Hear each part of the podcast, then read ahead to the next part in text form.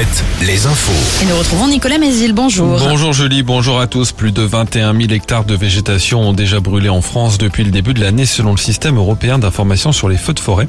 C'est 60 000 hectares de plus que l'an dernier à la même date. Dans ce contexte, c'est finalement aujourd'hui que Météo France publie sa première météo des forêts, un décalage de 24 heures pour coïncider avec le déplacement d'Emmanuel Macron ce vendredi dans le Gard autour de la lutte contre les incendies? Cette carte a été dévoilée hier soir sur TF1. Le Maine-et-Loire est en jaune pour aujourd'hui, soit un risque modéré de départ de feu. La Vendée, elle, est en vert. Verdict attendu en fin de journée dans le procès d'un prêtre traditionnaliste devant la cour d'assises de Vendée.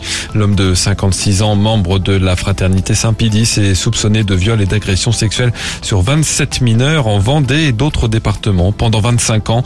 Hier, l'avocate générale a requis 20 ans de réclusion criminelle, soit la peine maximale. L'affaire du pipeline endommagé par une pelleteuse dans le nord du Maine-et-Loire à Domré en 2021 arrive devant la justice ce vendredi.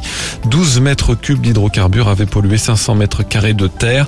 Le conducteur de l'engin comparé aujourd'hui après avoir refusé l'an dernier une amende avec sursis proposée par le procureur lors d'une comparution sur reconnaissance préalable de culpabilité. On vendait un événement ce week-end. Le retour de Foot Océane, le plus grand rassemblement de jeunes footballeurs, revient dimanche matin sur la plage de Saint-Jean-de-Mont, Denis Lebars.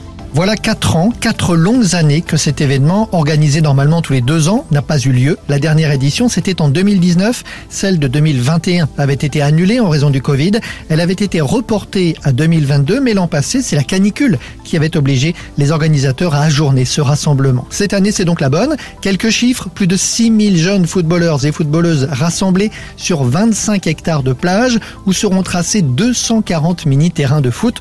On retiendra aussi l'exceptionnelle organisation de cet événement unique. 1440 matchs seront disputés le temps d'une marée basse. Le dénouement ce soir en Ligue 2, c'est la dernière journée et le suspense est encore entier. Trois équipes sont en lice pour la montée en Ligue 1. Metz, Le Havre et Bordeaux et elles sont encore plusieurs à pouvoir descendre en national parmi elles Laval.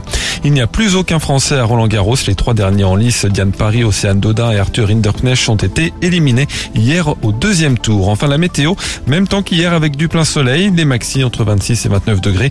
On gardera ce temps tout le week-end et au moins jusqu'à jeudi prochain.